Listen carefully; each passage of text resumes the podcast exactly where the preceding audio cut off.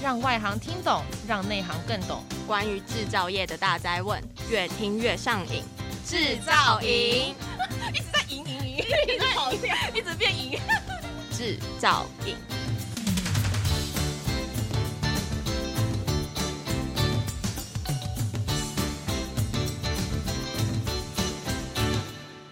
Hello, everyone. In this special episode of Spark Your Vision, we are collaborating with Manufacturers Win, the top podcast channel here in Taiwan that specializes in manufacturing, in showcasing some of the leading machinery companies that will be exhibiting at the upcoming Timtos event, which, by the way, is also the largest machinery event in, in Asia and the third biggest around the world. So, before we begin, uh, let me introduce the team. My name is Chen and I will be the host for today, along with two very, very talented co hosts, Alice and Sean. Hey, please say hi to everyone. Hi everyone, I'm Alice. Hi everyone, I'm Sean. Well, so without further ado, let me introduce our guests, our special, special guest today, Shelly Liu, the general manager of Gifu Enterprise. Gifu Enterprise is a leading automatic tool changer manufacturer that was founded in 1979 and uh, along with its strong r&d team the company provides excellent performance on both modular and high-end products.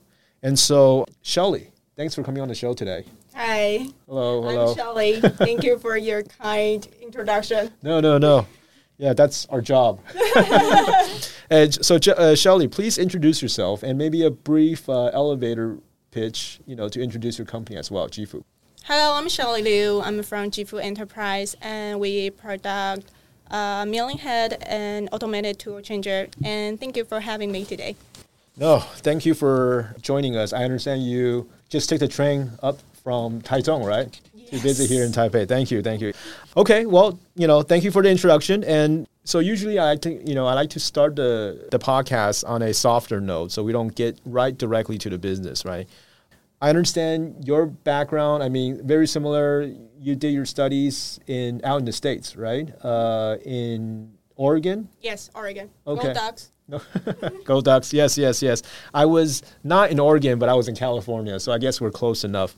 Uh, it's quite interesting because uh, I understand, you know, before you went through this succession plan, obviously, you actually experienced various departments in the company, you know, to to sort of diversify your experience. And how did that help in the succession process of the your current general management uh, position?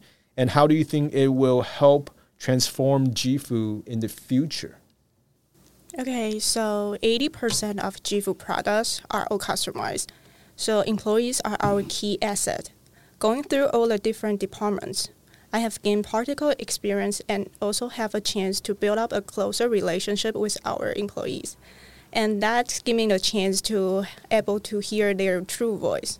So nowadays we focus on encouraging the voice of employees in order to have a true impact on the decision making so that everyone has to take the responsibility for it. And I think that's my goal to transfer Gifu in the future.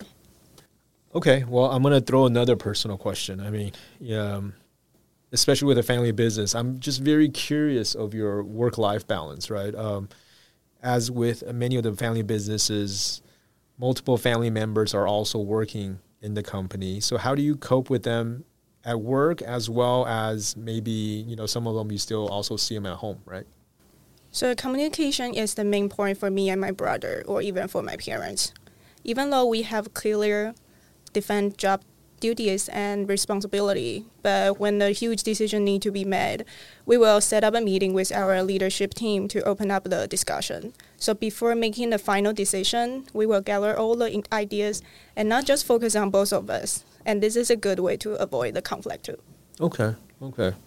And uh, do you get to see him at home, or you know, yeah, you see him at work, obviously, your brother, right? But do you get to see him at home? We actually live in a different part, so that's another Perfect. good way. So, so this way you guys won't have to run into each other at Yeah, home yeah, as yeah, well. yeah. Yeah. that's good. That's good.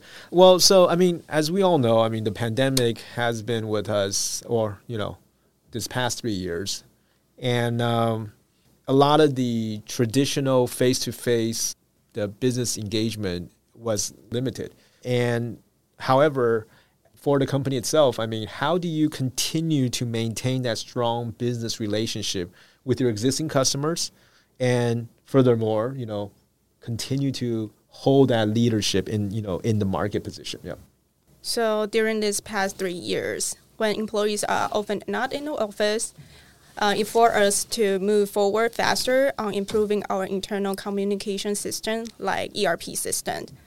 It helped us to easily share the working information instantly and stay connected to each other, and also let employees still engage in work. And to keep up with our customers, we start to use more social media like official line account, WhatsApp, and Facebook to reach out and let our customer to keep up with us with the latest news and products. Okay.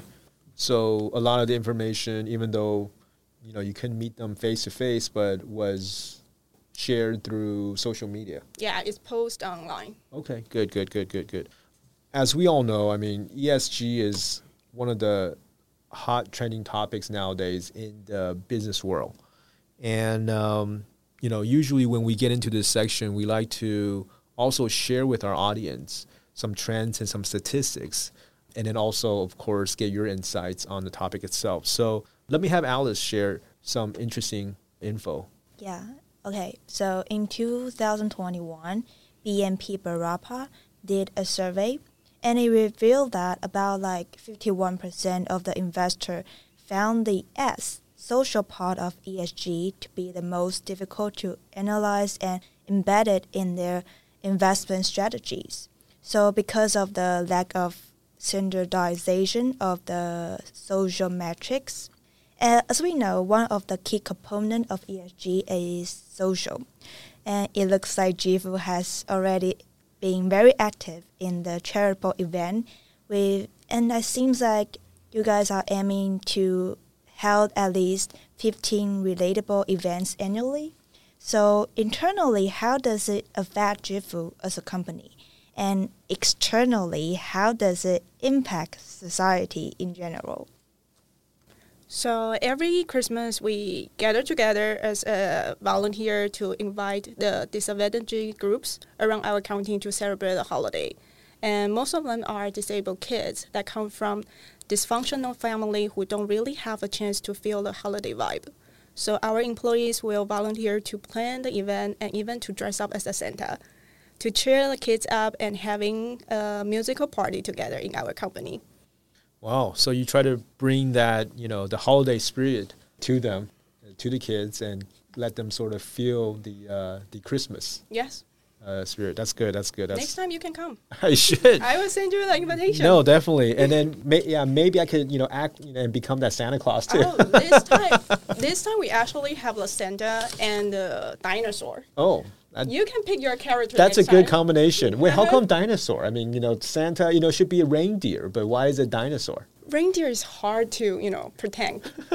dinosaur was much easier. True, true, true. Okay, so in that case, I think I'd probably be more fitting with the uh, the dinosaur instead of the uh, the Santa Claus. I, I will prepare the reindeer for you next year. thank you, thank you, thank you. Okay. Okay, uh, Bloomberg estimates that ESG assets may hit 53 trillion by 2025. Customers nowadays are increasingly demanding that manufacturers, distributors, energy companies, and other organizations enhance sustainability while also improving product quality and speed of delivery.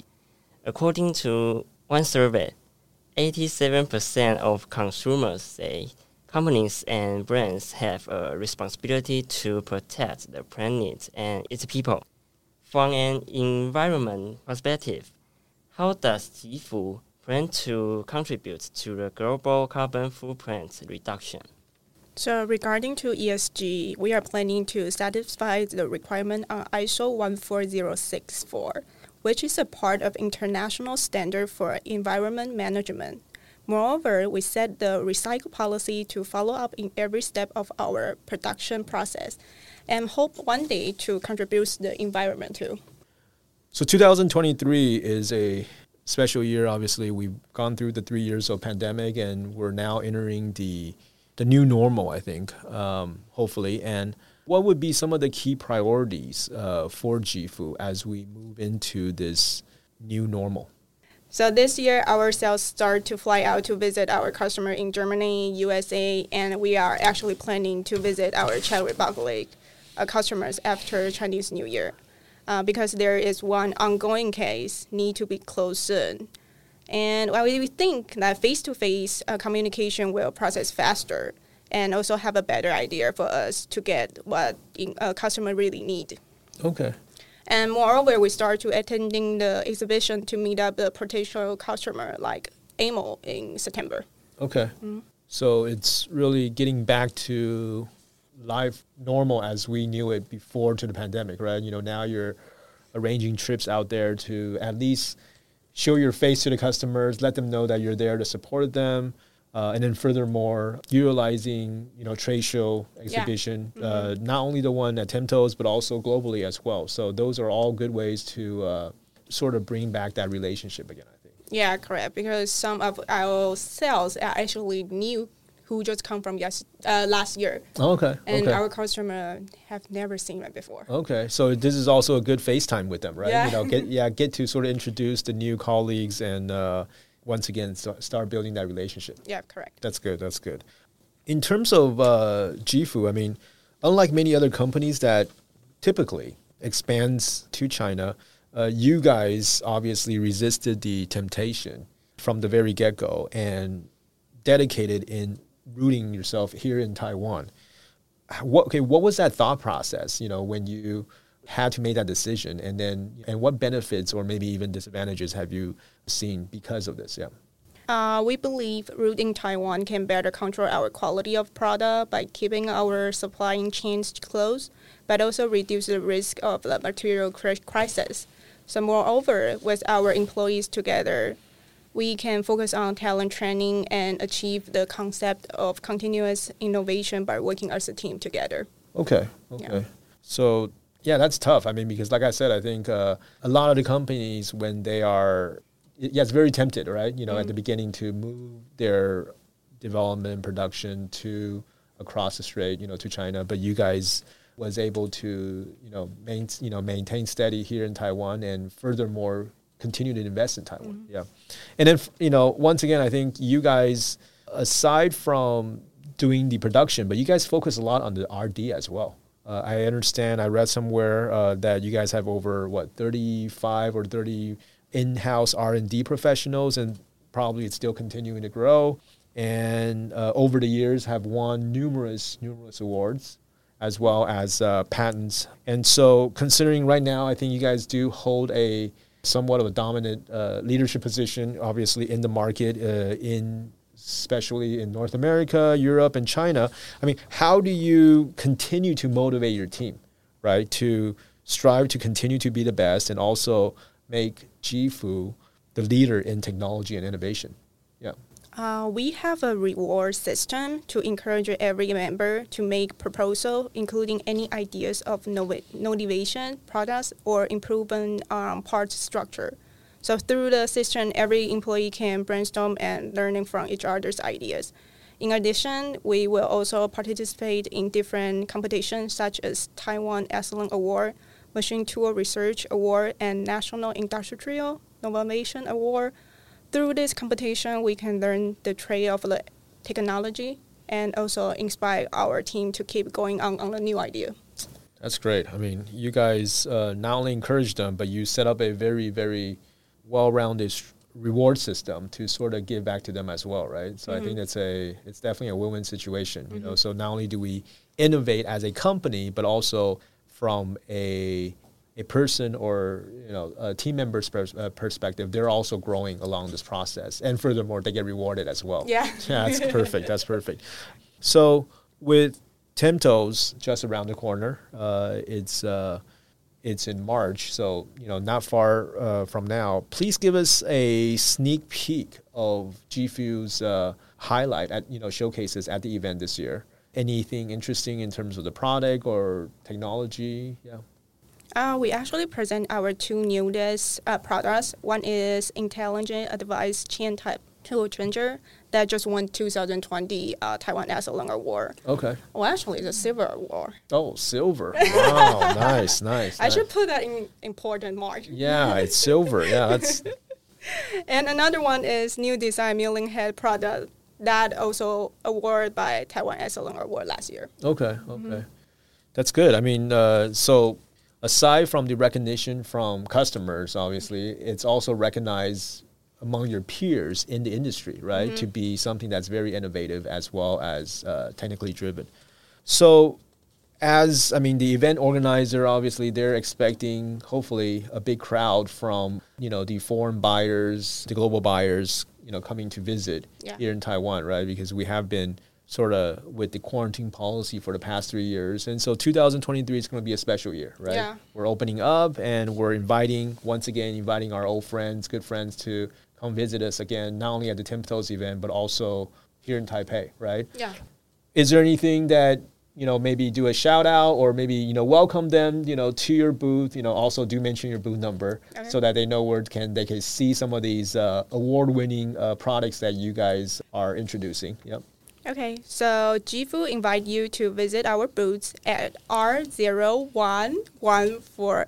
I should make that an important note. too. yes yes yes definitely yeah And check out our newest design product of tool changer and milling head at Taipei Timtos. No matter if regarding sales, technical advice, or application consulting, our representatives are ready at the booth. Looking forward to serve you in each point. Awesome, awesome. I mean, before we end today's show, I always like to survey my guess, you know, in terms of what do you guys live by according to, you know, your life models and philosophies and so forth, you know. I'm a very philosophical person, so I like to sort of engage in those type of, type of discussion. And I remember uh, for you, I think your life motto is my life, my choice, and my way, right? So um, this, you know, when I first saw this quote, it really reminded me of uh, you know, a song by Bruce Springsteen, uh, "It's My Life." And uh, but now, you know, anyway, that's a beside the point. But now that you're the general manager, right? And what's hopefully maybe one of these days down the road in 20 years, the legacy or maybe something that you can leave behind, even maybe for the third generation. Okay, so just like I mentioned before, our employees are our main asset, and some of our employees even watch me grow up. Okay. So even though I am in a general manager position right now, Yep. I still like to work with my employee as a team Okay. to cherish their effort and willing to hear their voice and let them share the experience together. So therefore, I hope we can grow together as a big family, Okay. and that they can feel comfortable to work with me and easy to talk to. And I think this is my way, my choice to manage my team. Awesome, awesome. Yeah, yeah. No, I think uh, just based on your, you know, the sharing, I think you really do treat your, yeah, don't even want to say employees. I mean, these people that sort of grew up, you know, seeing you grow up and you know working as a team, and it, it does feel like you, it's, yeah, it's like a big family. Yeah, Right, it's a big family, and then Yeah. furthermore, the, the decision process is not just going through it by you or your brother or your family, but it's, it, yeah, it's a group decision. yeah, it's a group Yeah. decision. So I think that's wonderful. I think, uh, and then plus, furthermore, you guys have the reward system all in place to make sure that they're continually using their creativity, using their knowledge to build the best product that's out there, right, for your correct. customers, for the company itself. Yeah, correct. That's good. That's good. That's awesome. Well, so once again, Shelly, you know, thanks for your time, uh, and thanks for coming on the show today. Uh, it's always good to you know have you know to yeah engage in this have a conversation with the second generation. But like I said, you know, there's always a third generation, right? So I mean, is there anything you could you know recommend for the third generation? You know, would would you recommend the process that you went through, or maybe maybe something that you know a little bit different for the next generation? Okay, so one day in the future, I will recommend our, our third generation leader that don't be afraid to make mistake. Yeah. And those are the true experience to learn from. And don't be afraid to speak up. I learned a lot from sharing with the idea with others. Okay. Okay. So don't you know? Don't afraid to make mistakes. I mean, of course, you know, mistakes are sort of yeah. There's a saying in Chinese, right? So the making mistakes is sort of like the uh, the foundation to actually success. Yes, right? correct. So I think uh, you know l- uh, the mistakes itself is just a process. Yeah. Uh, but ultimately, the goal is to hopefully achieve that that goal. Um, okay. Anyway, thanks for coming on the show. Uh, and you. know that's all for today. I mean, Thanks for listening and making uh, make sure to subscribe to the podcast channel for more trending insights from business leaders across the world. And, uh, and do leave your comments as well as feedback. And if you do like our show, make sure to give us a five star rating. And as always, you can follow us on LinkedIn as well as Facebook for the latest episodes as well as the special podcast teasers that we have. Anyway, see you all again and make sure to visit Gifu's uh, booth during Timtos and check out the award winning products that will be showcased. So don't miss out.